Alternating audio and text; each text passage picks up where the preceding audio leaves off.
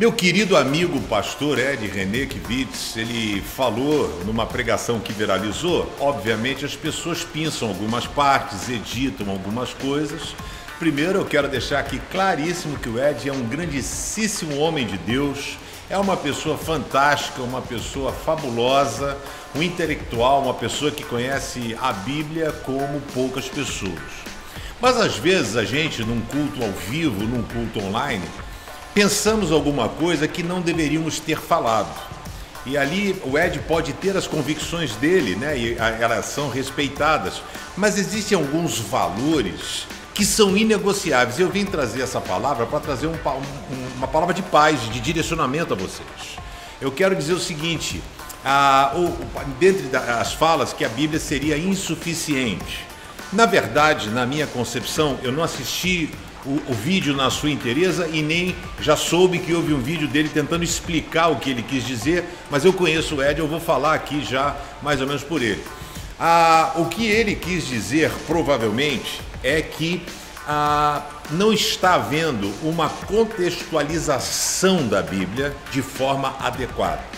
Porque hoje em dia, os pastores que lideram, e eu tenho falado isso de púlpito, por exemplo, pastores que são pastores virtuais, essa garotada do Instagram que tem 400 seguidores, que não fez teologia, que não sabe hebraico, aramaico, grego, não estudou hermenêutica, exegese, não estudou nada.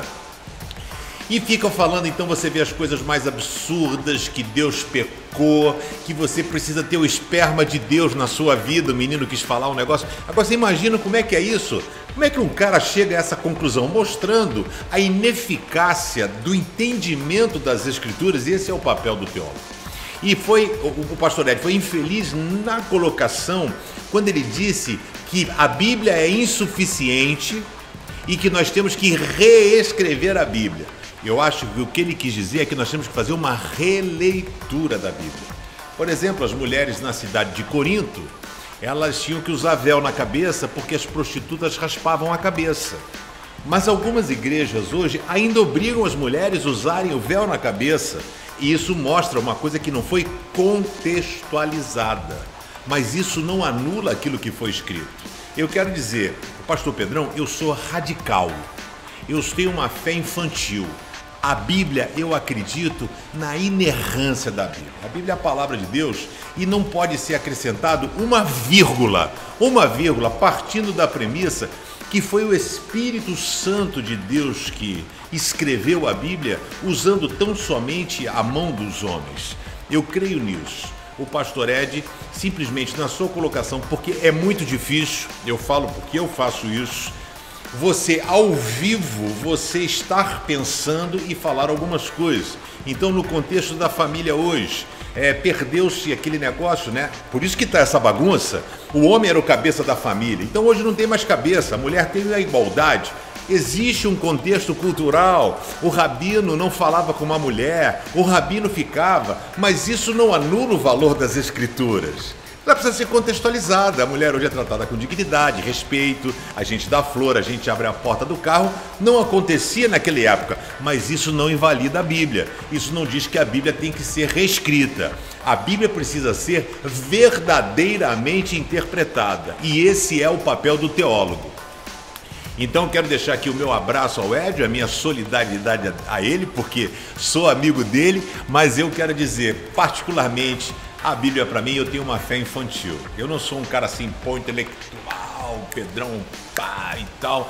Eu sou um cara simples e a minha fé é uma fé infantil. Eu sou o cara que se tenho dor de cabeça, eu falo, papai do céu, cura minha dor de cabeça e tomo uma neusaldina, entendeu? Então, nem tanto ao céu, nem tanto à terra. E eu quero dizer para você também, povo de Deus, Vamos pregar mais a palavra e polemizar menos? Eu acho que vai ser muito melhor para você, porque Paulo disse a Timóteo: cuida de ti mesmo, porque você às vezes está jogando pedra. E Jesus disse para aquela mulher adulta: quem não tem pecado, que jogue a primeira pedra. Às vezes ele falou ao vivo, falou uma coisa, um sentimento pessoal, um, um colóquio pessoal que gerou um escândalo que tomou uma proporção até desnecessária e feia. Então, meu amigo, eu quero dizer para você, Ed, amo você, tamo junto. E para você, queria dizer, a Bíblia é a palavra de Deus. Ela é suficiente. Ela é verdade escrita por Deus para mudar, transformar as nossas vidas. Ponto final. Agora não fique jogando pedra não. Posso fazer um pedido? Ore. Ore por ele. É o melhor que você pode fazer.